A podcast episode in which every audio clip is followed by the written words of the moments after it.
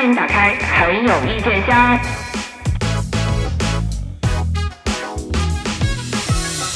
有意见？怎么着？哎呀，这一天到晚写成长型的女主，成长型的男主，学学人家小 S 呀，人家原地踏步了半辈子，不也能赶上金钟奖提名吗？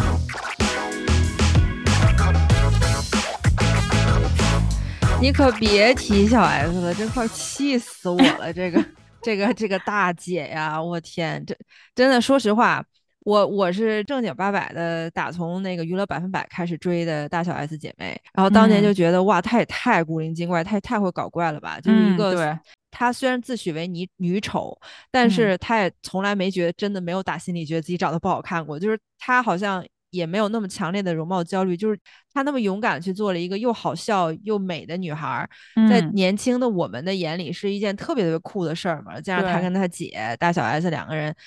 真的挺挺敢的。年轻的时候，那个时候就有一种，因为咱年轻的时候，你看也也幼稚嘛，然后没见过世面，也啥也不懂的，看到他们那个样子，就是港台艺人的那个那种洒脱的那个样子，就会特别羡慕，而且就。怎么说也是稍微小视他为偶像了一下下，就对，因为我觉得咱们小时候生长那个年代，就是偶像还都是玉女型啊，特色的，对，或者是长得美啊那种，就是好像很少出现一个她长得好看，但是她又特别搞笑又很有梗的这么一个女艺人。我觉得小 S 应该是我印象当中第一个，就是尤其是港台的女艺人啊，那个时候内地的娱乐还没有起来嘛。没有所谓的明星，一说明星就是港台，一说港台明星就是唱歌呀，什么演的都是玉女清纯的那种角色呀。然后突然间出现一个，你觉得长得挺漂亮的，也也挺好看的，可是她说话说话又很搞怪，然后又很犀利。而且小 S 那个所谓的好看啊，真的就是你乍一看你不觉得她哪儿不是那种超级大美人，不是她的那种好看，真是她自己说出来的，就是对对对对，看的时候就觉得。你要你要就乍一看问我，你说长得好看吗？我肯定不会说她长得好看，因为比她好看的女明星多的是。对，但是她就是天天在节目里讲说，我多美啊，我身材多好，我又跳舞什么的。就是她真的这么多年，你耳你被她耳濡目染，就被她洗脑了。对，你也觉得她是挺好 看的哈。但是其实你再想起来，就说作为一个很有性格的女生。嗯，能够改变观众对对他容貌的看法，我觉得也是挺了不起一个事儿。但是就是夸都就差不多就夸到这儿得了，我实在夸不下去了。就是年轻的时候 真的特别喜欢他，所以小的时候就对他有一种盲目的那种滤镜色彩。但是啊，但是啊，这么多年我就真是隶属小 S 这几宗罪啊，就是咱就不说别的了啊，就说这个不思进取、进取、求上进这个劲儿。真的是，就是我真是瞎了我的狗眼，当年那么那么看重他。你想，虽说他姐吧不是对吧，天生的演员胚子，也就是你看也也曾经号号称自己是演员啊，演了偶像剧，还进军大荧幕，还要演电影，怎么着？好家伙，平时看着杂志上还不错的脸，一上电电影屏幕那个大盘子脸呀，我的 天呐，真的是有我我真的我是看大 S 演戏，我才明白什么叫电影脸的，你知道吗？早年想说，哎，人家都说就是这人就是上镜，对吧？这个女演员天生就是电影脸，我当年都不不明白，直到看到了大 S，什么保持通话，我我对对对，什么他他后来什么百万鳄，就是有一个鳄鱼的那个叫啥，反正也是一个惊悚片的那种。对他不是上康熙说过，说他那张脸就是呃演电影只能演非常平平凡的人。对我当时觉得对呀。对啊，你这个你对自己的观察是很正确的啊，就是你在电影荧幕上，你就是一个非常平凡而且非常讨厌的脸，就怎么会那么扁？姑且不说啊，说咱们这个对咱们这个审美如何如何，但至少他姐人家是一直在奔波，一直在努力，从少女偶像转型到主持人，主持人转型到演员，然后演员就转型到电影演员，电影演员之后呢，人姐人大姐自己也想了想，想说我不能老这么奔波嘛，对吧？人找着第一个觉得有门儿。抓住王小飞就嫁了，对吧？才见了四次面就嫁了，你怎么说人家也属于这种，对，自己选择自己负责。对，他是属于给我们的印象就是目标非常清晰，我下一步要干什么，我我想了我就去尝试。可是小 S，小 S 就这点我觉得挺有意思，就是我小时候看他也是那种，哎，我我觉得我可能成长可能受他有一些影响吧，就是你看到他的时候你就说这个女生怎么可以这么自信？对，就他他他那种爱自己，自信，但是就觉得他那么的爱自己，就是这个就是他的一个特点嘛，就是那个年代的女明星都是很谦逊的。啊，没有没有，我没有大家说那么美，我没有大家说那么好，我没有大家说那么优秀，但是小 S 就站出来，我就是老娘就是这么美，老娘比你看到的更美，然后她那种自信是影响了我们那一代人嘛，可是。可是你知道，因为你看《康熙来了》看那么多年下饭嘛，尤其是出国之后，你不停的倒回去重新看他以前的那些节目，就觉得，哎呀，这么一个自信的女生，在在那个年年代给我们的是那种阳光普照的感觉，就我们每个人都要像她一样自信。可是，但尤其是最近这段时间，我就去看她新的那些节目嘛，就是她被提名的那个《小姐不息地》，是是这个样子的，因为。因为最近不是写那个年终总结嘛，就挺郁闷的这两周过的，然后 我就想，不行，我我这两周我自己这么难受，我不能看这些烂剧和烂综艺了，我决定对自己好一点，我就想想看那种下饭的，我也不用动脑子，我就想看那种下饭综艺。我说，哎，我去看个小 S 那个综艺嘛，不是也提名了金钟奖嘛？对，打开之后没有得啊，对，没有得，但是打开之后就想想往下看几集，不知道为什么看不下去。他那个节目吧，就属于那种小 S 自打康熙收了以后，他的所有综艺节目上的尝试都是想想企图再复制一下康熙，康熙不是复制康熙的模式，就是复制康熙的话题。嗯，但是恰就是这个原为什么他之后复制的节目就都不行了呢？他有一个特别特别重要的天时地利人和这几个元素，他全都不占。本身当年康熙之所以那么红，就是因为康熙最早策划的时候，就是有一个。无聊的没文化的小 S，然后搭上一个呃貌似深邃，有一些对吧？有一些说话之道，有一些 深度的这个这个呃蔡康永这么一个文人角色的一个搭配，就这种呃两极就这种反反差特别大的这种搭配，本身就很容易碰撞出火花。就好像你看一个老学究，然后被一个这种的就这种搞怪人对无赖调戏的那种 感觉，而且再加上他们当初策划的时候，其实是一种。相对严肃的那个访谈，因为他们最早的时候是一期一个嘉宾，或者说一期一组嘉宾都没有没有那种特别泛泛。当时人家挑嘉宾挑的也是挺挺严格的，没错。然后慢慢慢到后来，等他们的口碑起来了以后，康熙变成了一个台湾可能是必上那个节目嘛，就是你要是不不上康熙你就不够火那种。嗯，就是他其实是在一个严肃的。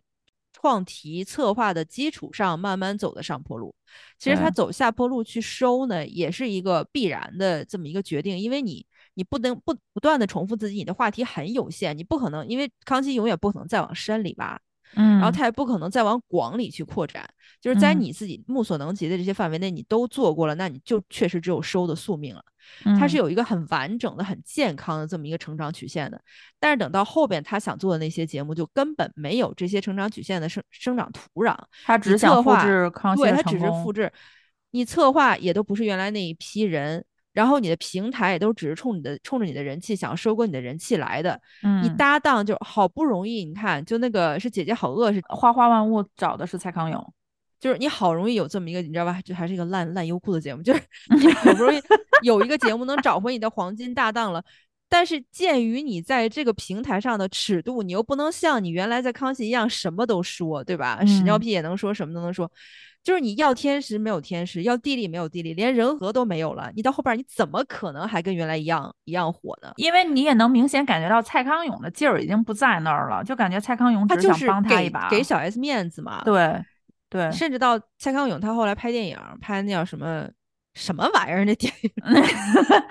你就能感觉到他这些老搭档们重出江湖就是为了救他呀，就是为了搭他呀。包括可怜吗？他之后不是回台湾啊做那个西地想聊，有一期也是请了蔡康永回去。我当时看了一下那一期，也是感觉，但是他那个节目可能算是为数不多比较好笑的一期，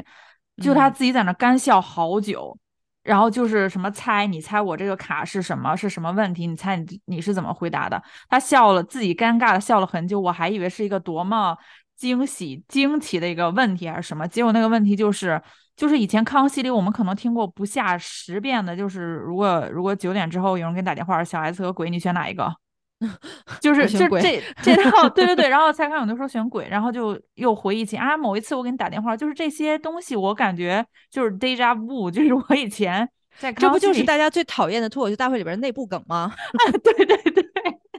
就是你们都内部了十几年了，可不可以不要再内部了？在现在起来的这一批观众朋友们，九零后、零零后，人家不知道你当年那些内部梗，而且对于你，你想你二十多岁、三十多岁，作为一个少妇。你你头一次在观众面前显露出你那种对吧，为人妻为人母的疲惫，然后半夜喝多了以后会给你的朋友打电话，然后大家还觉得还蛮可爱的，然后也蛮真实的。嗯，这么多年了，你已经不是少妇了，你都是三个孩子妈，你老大，你都快上大学的那种了。而且这么多年你的那些狗屁糟糟的新闻，你跟你老公徐亚军的事儿。大家都已经不想再听，不想再谈了。这个时候你再开这类的玩笑，你说，哎，半夜九点之后我给你打电话，观众心里边第一反应不是说，哦，你又喝多了，你又耍酒疯，你又你又微醺，你又开心。大家想到的是，你又苦恼了吧？你是不是你老公又打你了，或者你老公又出轨 了，所以你才想给蔡康永打电话？这个是大家的第一反应。你让大家还怎么对吧？怎么抱着一种轻松心情看你这个娱乐娱乐综艺嘛，对吧？一看就是那种，哎呀妈呀，是不是你老公又不行了？尤其是看那个小姐不吸地的时候，因为我恰巧就是手手怎么说，就是这个命好啊，你就不想吐槽都不行，就点开了那么 偶然的点开了一期，还是讲什么，就他他想往转型了做嘛，他那个介绍就是什么介绍什么职场女性啊，女性独立那个方向，也往这个热度上蹭嘛。然后点开那期就是讲女性创业的，请了一些年轻漂亮的美眉坐在底下，然后。呃，大概是请了多少？还反正人挺多的，坐在他的对面，然后就聊自己创业的故事。但是你也知道，创业可能也不是我们想象中那种，你创了一个多大的业，就是可能我开了一个小店，或者我开一个网店，我卖东西，反正就是很小的生意。但你明显能感觉到，如果我可以想象，如果是蔡康永主持那期节目，我可能能看下去。但是因为小小 S 这方面他自己没有什么创业经验，他他有的那些生意经经营的经验都是失败告终，而且都没有什么好的名声、好下场，什么那个面包啊之类的。对呀，什么什么，而且那个面包居然叫胖达人，你记不记得？他 因为土豆语言的热度，对，而且他没有他没有这方面的经历，加上他又不像你像蔡康永，他毕竟是饱读了一些诗书嘛，你说他文人迂腐也好，但人家是有话可以聊的嘛，人家看的东西多嘛。小 S 又没有，你就明显能感觉到他有有点兴致也不在，他自己对他自己兴致也不在那儿，也不是很感兴趣听他们聊这些，自己也没有什么好笑的包袱可以贡献。然后就为为数不多有一个有一个女艺人说了一个什么，就是女嘉宾讲了一个什么话，然后他就抛了一个梗，说什么你声音好小，我听不清你刚才说什么。然后这个时候身边又没有一个搭档能够接上他这个话茬。对对，就如果是蔡康永的话，就会吐槽他，或者说什么年龄大了呀，你耳朵不好了之类的。结果也没有人，没有人接他，然后这句话就落地了，就变成很尴尬了。他在挑剔嘉宾说话不对，确实老了哈。就关键就是因为他根本本人就是一个很贫乏、很浮夸的人。对，别看他每次就是，你想他打年轻的时候就总想标榜一下自己这个什么音乐人 Elephant D，就包括他们姐俩这个英文名字起的，我跟你说，就是年轻的时候咱们都是那种懵懂少年少女啊，就是不觉得他们有多贫乏、多没文化。你等咱们稍微长大点、见识点、见识点世面了以后，想说我的妈呀，就是你就你那你那两句烂英文，你还好意思天天跟那儿唠，丢不丢人啊？一你想一个他他叫他叫 D 嘛，他就直接就 Elephant D 嘛。啊，然后他姐叫 Barbie，我想说这个世界，你走到你走到任何一个说英文的国家里边，你跟人说 Hi, my name is Barbie，你看那你看那人会不会拿正眼瞧你？就是本来就是一个非常没没文化的两姐妹，但是人家又很有自信，又很有骨气，你知道吧？就必须要在外外人面前、就观众面前显得自己特别的厉害。没事还说我喜欢看书，我是不我那个包里都会放书，怎么怎么样的。我是我是看了几期他后来的节目嘛，然后我发现，嗯，有这么一件事情，就是你开始说他似乎是想要一直不停的复制康熙，就我也不想动脑子琢磨怎么怎么再创辉煌了，我就想，如果我沿着原来的路再走一遍，我可能还能维持这个火的程度，因为我能明显的感觉到他某一些，当他走靠近他新的这个利益，就是什么我走什么职场女性啊，职场的这些，他就变得干枯没话聊。然后主持的就是只是抛一些问题问一问，然后也没什么精彩的程度。然后当他请以前康熙那些常去的我们我们比较算是不能算喜欢吧，就是那种通告咖，但是比较有梗，然后又跟他比较熟的那种通告咖来的时候，你就能感觉他回春了。嗯，就他一下子就好像突然兴致变得很高高昂，尤其是那个话题，如果是聊妈妈经。聊妈妈，聊婆媳，然后聊孩子，然后格外的好。别说了，连聊美妆和鞋子他都聊不起来，因为他根本就没有他 姐，你知道吧，在这方面有投入。就是你想，为什么他请来那些老的那些综艺咖，就那些能跟他爆出火花那些综艺咖，咱们大概也能耳熟能详，能想起来几个什么小甜甜啦、赵正平啦什么这些的。对对对对对，这些人本身水平，这些人本身水平也很低啊。而且这些人这些人不需要他出象牙象牙来啊。而且这些人这辈子就一直在兜兜转转这么几件事，就是他没谈恋爱他 就使劲想谈恋爱，谈了恋爱他就使劲想结婚，结了婚了以后就是婚姻不幸福，小孩不听话。就这些人，他们的生活永远都没有超出，你知道吧？就是那个金，就是人那个需求金字塔里边的底层。对对对，而且他们很夸张嘛，他们很知道这个节目怎么造节目效果会吸引吸引话题、吸引流量。像赵正平、小甜甜这种，他并不是说跟。体现了徐熙娣小 S 的主持功力有多么深厚，而是因为这些综艺咖他已经太油了，他知道在什么节目里面，你给我这个话题，我给你输出多少，输出的量是什么样子的，比例是什么样子的。他参加另任何一个节目，可以说都会有相同的效果，这并不是小 S 烘托造出来的，只能是说。尤其是赵正平出来的时候，他跟小 S，因为我们我们看康熙的都知道他们俩之间那些火花，恩恩怨怨。对对对对对，你看的时候你就抱有有有意思，就是想继续往下看的心情。其他其实一些比较老的早期上康熙的那些综艺咖再上，那个火花也没有了。比如说我看某一期是那个都老了，都累了。对，王王思佳和那和那个就那个模特叫刘刘颖刘一欣。啊，刘雨欣就讲话超级平，刘雨欣什么已经结婚了吗？在自己老公公司里边当个副总经理，什么玩意儿？啊，对。然后那一期讲的内容就又变成了以前在康熙可能收视率也不是特别好那种，什么讲女生浮夸呀，她们穿衣打扮呐，呃，然后然后现在这个节目还特别有意思啊，他以前就是康熙就是两个主持人配一个。呃，助理主持人，然后底底下就可能四到六个那个嘉宾嘛。现在还要可能是从内地没学好吧，就是 B two，然后这边还要做三个什么类似于观察团的，时不时也插点话，然后那边才是正式的来宾，就是你也不知道他们想要干嘛，然后两边都说一说话。呃，最逗的是那个。呃，请一些聊妈妈经的时候，请一些人来聊生孩子。我我觉得，我也不知道是不是新的观众看他，可能觉得还是很好笑。就是我自己，我不知道是这个节目的原因没有意思，还是可能我也成长了。我就看这个话题，我不再像以前听他们聊那么有意思。就是尤其是听有一些我不太熟的上节目的那些嘉宾聊什么啊，我老公想要生三个，所以我们不小心生了四个之类，我就觉得，嗯，这个就是头就是冒火，你知道吗？就是。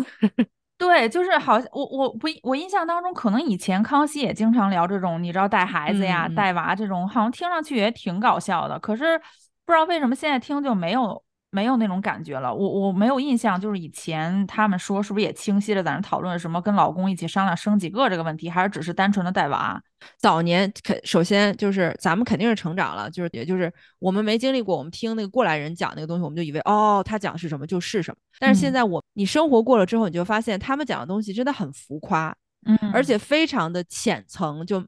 就是你想。工作、生活、结婚、生孩子这些话题其实都是很复杂、很有相在某种层面层面上甚至是沉重的话题，因为它涉及到很多生活中真实的决定，是要涉及到彼此之间妥协的。在那样一个就是嘻嘻哈哈的综艺节目里边，他把一个非常严肃的，我们本来想要生三个，就不小心生了四个。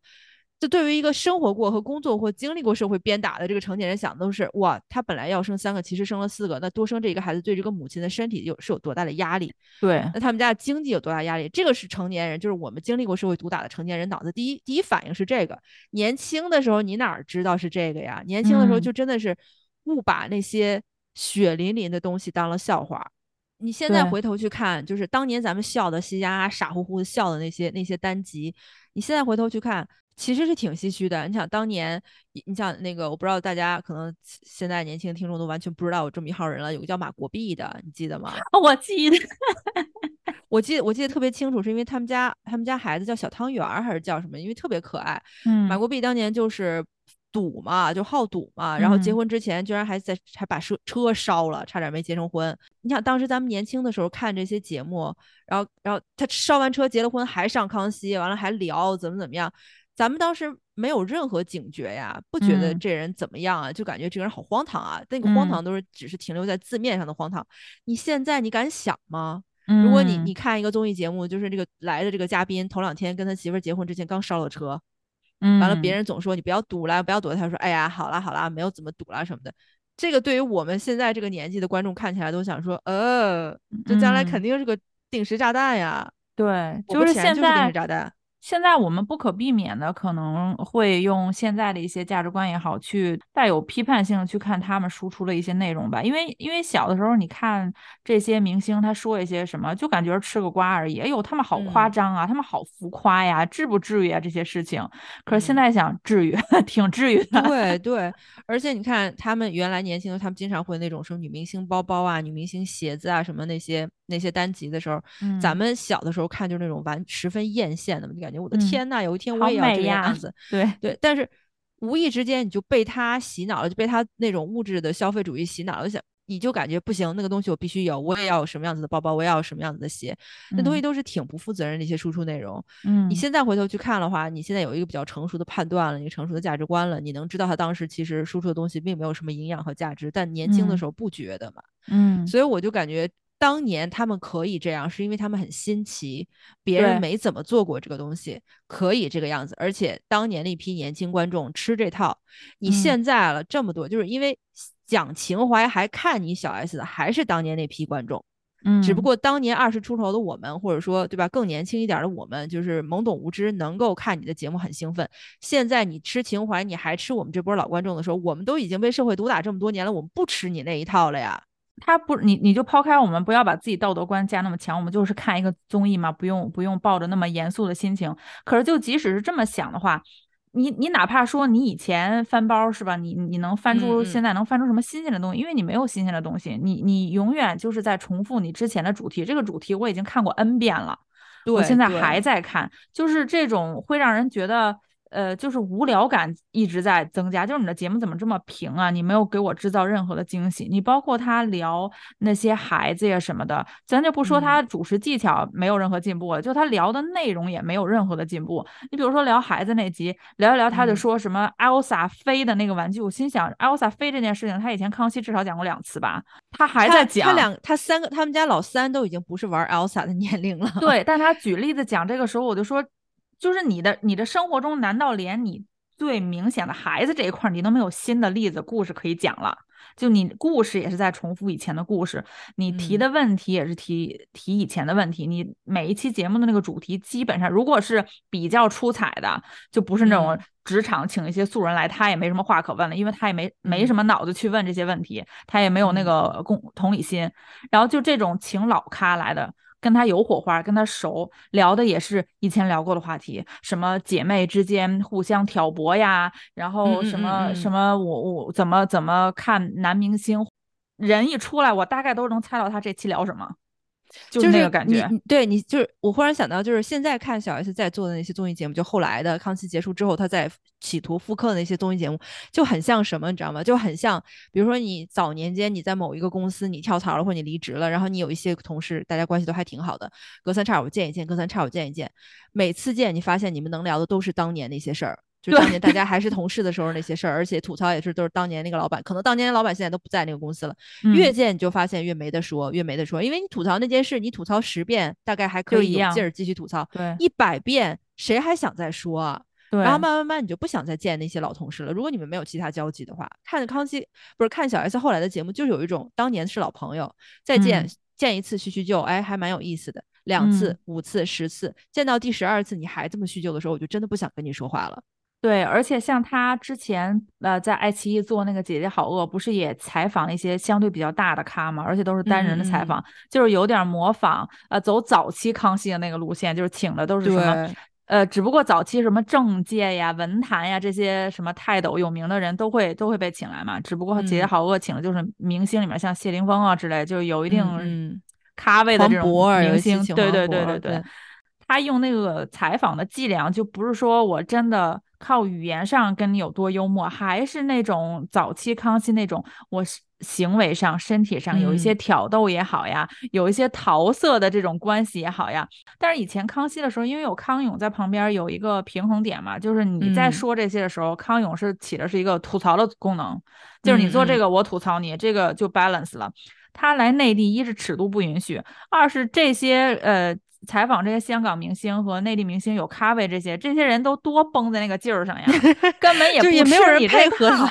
对，就很尴尬，就是自己在那。哎呀，就是 最重要的一点是，当年他在康熙刚出现这些，对吧？调戏政界呀，调戏大咖的时候，他多年轻啊！就是当时那个，就是他的那种调戏风格之所以成立，就是就是因为他年轻，纯真的少女，可以对，可以利用他的所谓的天真无知来作为这么一个梗的这个这个包装。然后蔡康永在旁边作为一个，哎呀，你不要闹啦什么的，就是蔡康永这么吐槽他是成立的。你现在都多大岁数了，阿姨就不能说你不懂事儿了吧？如果你不能说你不懂事儿，你这个年龄你该稳重的时候你不稳重，你还还这么对吧？调戏人家这个明星，然后还还还就当时他姐跟王小飞上那个节目，还玩那个小姨子跟姐夫梗的时候，我就感觉你现在这个年龄还玩这些梗，不能说你不自重吧？但是也只能 就说你真的很贫乏了，你的幽默感都没有进步哎，这么多对他幽默感就是没有进步。我看那个小姐不吸地和吸地想聊。他除了自己在那笑很长一段时间，你就以给给你演出一个你以为这个话题有多好笑，问出一个以前康熙问过的问题之外，没有了。他所他所有的抖的那个包袱，在小姐不息地里，还不如那个派翠克，就是那个 助理主持人，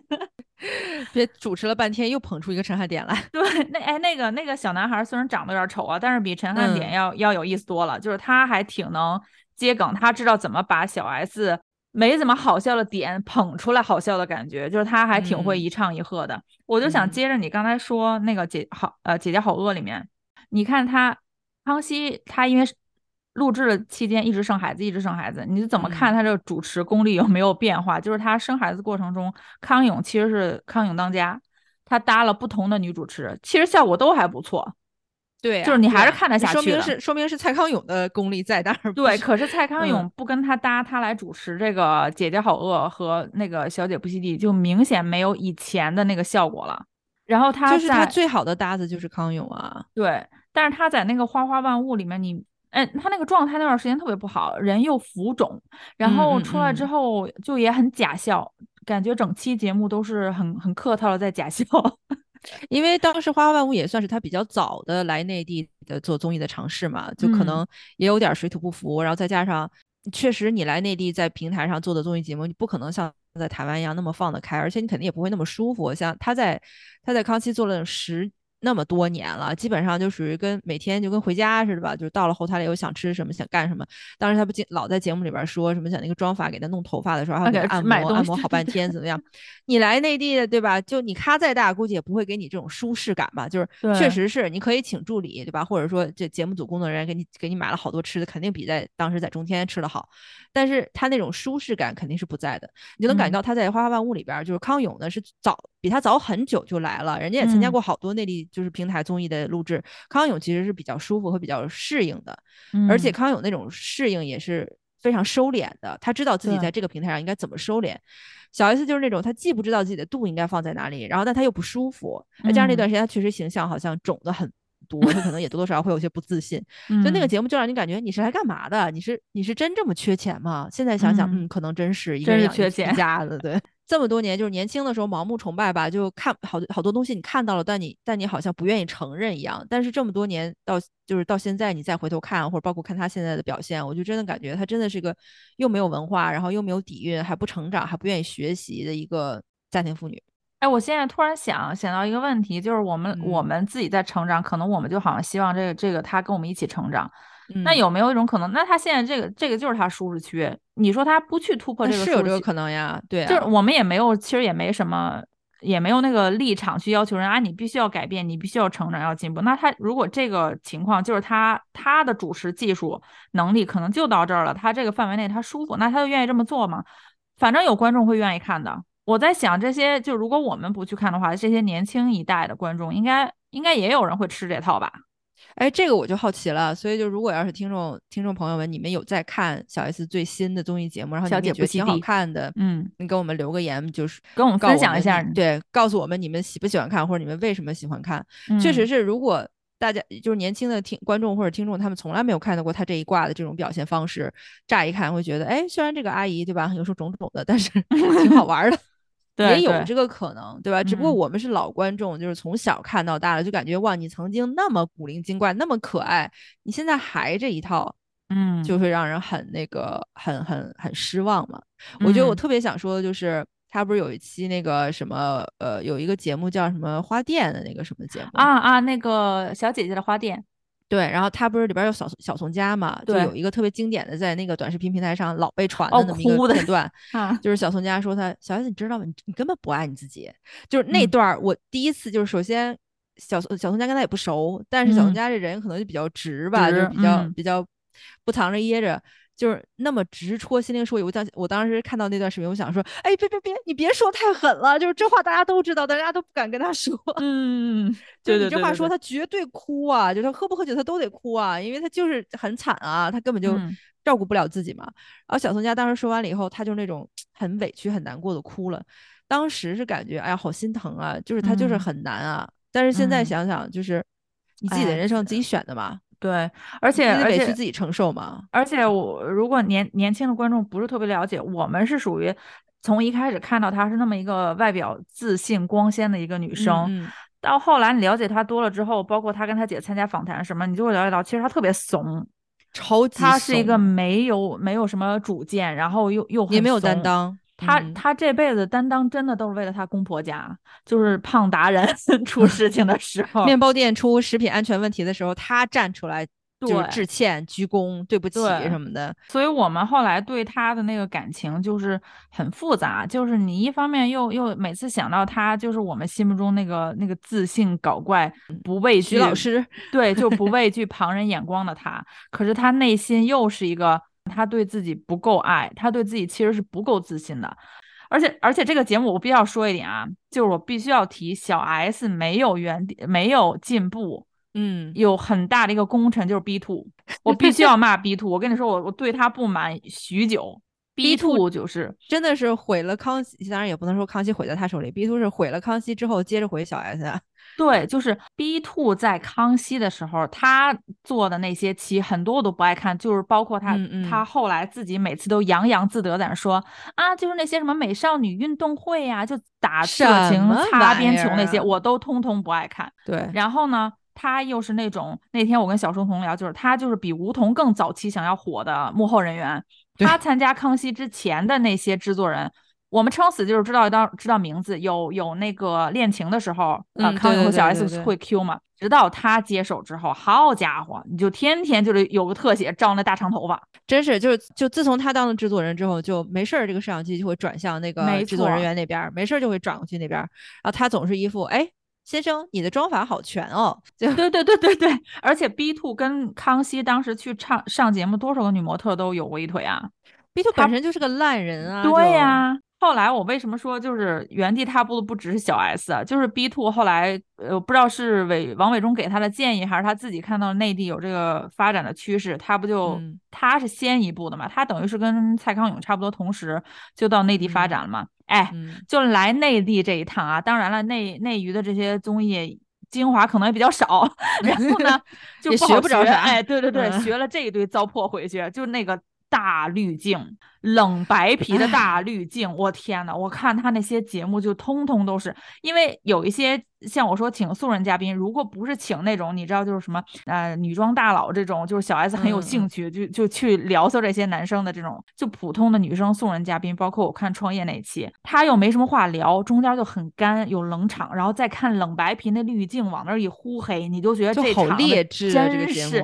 又 low 又冷。B two 还学了一个什么，就是那些大字报那个那字幕啊，哎。就是甭管这个节骨眼儿是不是应该上字幕，反正我就给你打上一个。而且那个那个字幕，你你你知道我们最早学字幕是跟人韩总学的嘛？对对，人家韩总的字幕就是简洁明了，几个大字，一针见血，就是就是非常精准的把那个笑点给你点出来。对，然后或者是一般就是一行字嘛，写的很清楚。然后比如说后面让你有意犹未尽的感觉，点几个省略号。然后我们呢，可能也学到这个部分，再加一些自己的。呃，我们自己的创新吧，对吧？我们内娱讲的创新，然后我们 B two 来了之后就学一个，那我要在你们这基础上更创新呀，就是那个字幕啊，不仅要有字体，还给你弄那个什么那些花字儿吗？光，你知道吧？就是你你做美图秀秀的时候，你不是可以选那个 bubble 的形状吗？就是那个泡泡的形状，什么爆炸型的呀，然后各种各样椭圆形的呀，然后就那字幕还给你打在那个形状的泡泡里面。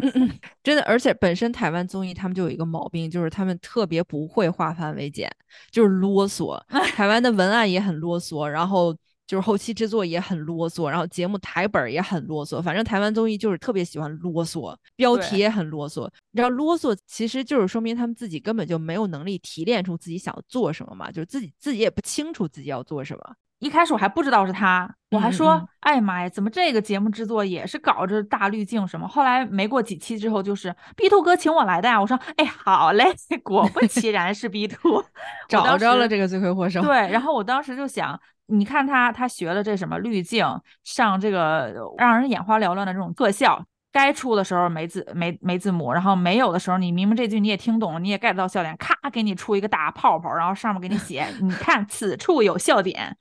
然后这个节目里还要加什么 植入广告啊？这这不也都跟咱们内娱学的吗？对对对，那但是你知道内娱内娱就是什么？我我我弄一个小剧场，对吧？你这一段你不看，你可以直接跳过去。嗯，就我们内娱就聪明，反正那个金主爸爸，您看我给您安排了，是观众不看的。然后像他这个呢，是在一个康熙一样的访谈节目里面，硬插入一段给你做推广的，跟电视直播、跟直播带货一样。但是，一开始看的时候，我不知道这个是插入的直播，因为以前康熙没有赞助嘛。嗯，就是他有，但是他他后期有了，但是他中间不会插这种广告嘛。我还说。哇，这个话题前半期已经聊得够干了，后半场为什么突然就转到介绍一个什么韩国进口什么除除菌的什么？前面已经很无聊了，为什么突然还要介绍这些？后来我就发现，哦，这个是广告啊，因为后面就会介绍是哪一个品牌赞助的，就是他后面给字幕也会给一个特写。然后每次说到这个时候，小 S 就说：“来，那就请他进场吧。”然后就大概有十分钟，在节目结束之前，中间会插一个广告。然后之后再聊回去以前那个话题，再聊一聊，好生硬啊！就是就是，起码你参照一下，就是那我们国内综艺的时候，我们就是几种形式，一种就是主持人念口播嘛，然后再有一种就是小小剧场嘛，就是他这种这种插播方式都会把节目内容和广告区分的比较开，就是让观众。第一不会那么不会那么困惑，然后第二就是我有自主选择权嘛，就毕竟我看这个节目不是来看你广告的。你以前那种传统电视插广告，我还可以，比如说啊，广告之后再回来啊什么，那我可以对吧？走开嘛，对吧？我现在不要看你这个方式，你弄得大家跳不跳，在哪儿跳，对吧？在哪儿回来啊？你这个点都很模糊啊，就很很贱的一种。对，真的真的是就他们台湾综艺人很爱说的，就是就很你很贱哎，就是让人感觉。嗯，我们一般讲你去学习，你是取其精华，去其糟粕嘛，就感觉 B Two 来了趟内地，把内地综艺的所有糟粕都带 走了，带回了宝岛。那合着咱们内地综艺就是自己进步的时候甩下那些糟粕也都没糟践是吧？全让 B Two 打包拿回台湾，打包带走了。我我觉得大家可以，如果还是愿意想看台湾的那个谈话节目，我觉得还不如去看那个 Melody 小姐姐，Melody 刘公贤女士和和 嘉义彭嘉义彭于晏、沈玉琳，对，十一点热朝天。威廉沈就属于那种瞎说八道，但你知道他就是瞎说八道，对，而且他的瞎说八道是年年有进步的那种。对对对对对。而且刘公贤女士是做作矫情，是让人不反感的。就是哪怕我看她那些直播，他自己搞那些喝酒的直播，然后练什么平平翘舌，我都觉得很可爱、很搞笑。就我觉得大家不妨去看一看，就如果喜欢他们，想尝试看台湾的谈话类综艺的话，就演播室的这种，他们两个那个起码是有新鲜感。我我想说这期好像没有怎么太狠的吐槽，一直是在检讨我们自己成长过程中审美的变化。还不狠吗？我都已经还不我都。都已经把他骂成这样了，还不狠吗？我特别特别想加一点的，就是我为什么这这一年多啊，我就我对小 S 真的已经深恶痛绝了？就是就是当年爱的有多深，现在恨的就有多切，你知道吗？我就想说，小 S，你可不可以从你姐的生活里消失？每次你姐谈个恋爱、分个手，不管出点什么事儿，都是你跟这儿上蹿下跳、上蹿下跳。你姐好也是让你窜出来，你姐坏也是让你窜出来的。就他饶世界这个蹦的呀，就每次我一看到什么金金曲奖还是金金金钟奖啊，就是他不是也跟着带着那个光头去了嘛？然后什么他那个就新新晋姐夫打碟什么的，他也在现场加油，如何如何？你是真需对你是真需要这点流量，还是还是你就是真心就觉得就觉得这样特别好啊？可是我看网上也有人说，就是大 S 都没有没有提这方面的意见，就说明可能也觉得是 OK 的，就是允许自己的妹妹这样 做。我觉得我们没提意见？这么多年大 S 怎么没有提意见？每次大 S 跟小 S 在一起的时候，他们他们姐儿俩闲有那些访问的时候，大 S 对她都是那种恨铁不成钢，但谁让你是我亲妹，我又不能怎样的表情。对，每其实大家真的，大家如果感兴趣啊，回去考古看一看他们姐俩参加的访谈啊，或者什么，哪怕就是最近这些，我们是真正朋友那个综艺，他们四个好朋友一起出去，大 S 对小 S 那种鄙视，真的属于那种，要不是你是我亲妹妹，就是我怎么会跟你这种人混在一起？你这么没品。对，之前早年间大 S 上康熙，或者是参加王伟忠他们那个访谈，都都表达过，就是说，呃，就当蔡康永问你这些恋爱啊或者什么曝光的时候，他都会说，因为我们家有一个主持人呐。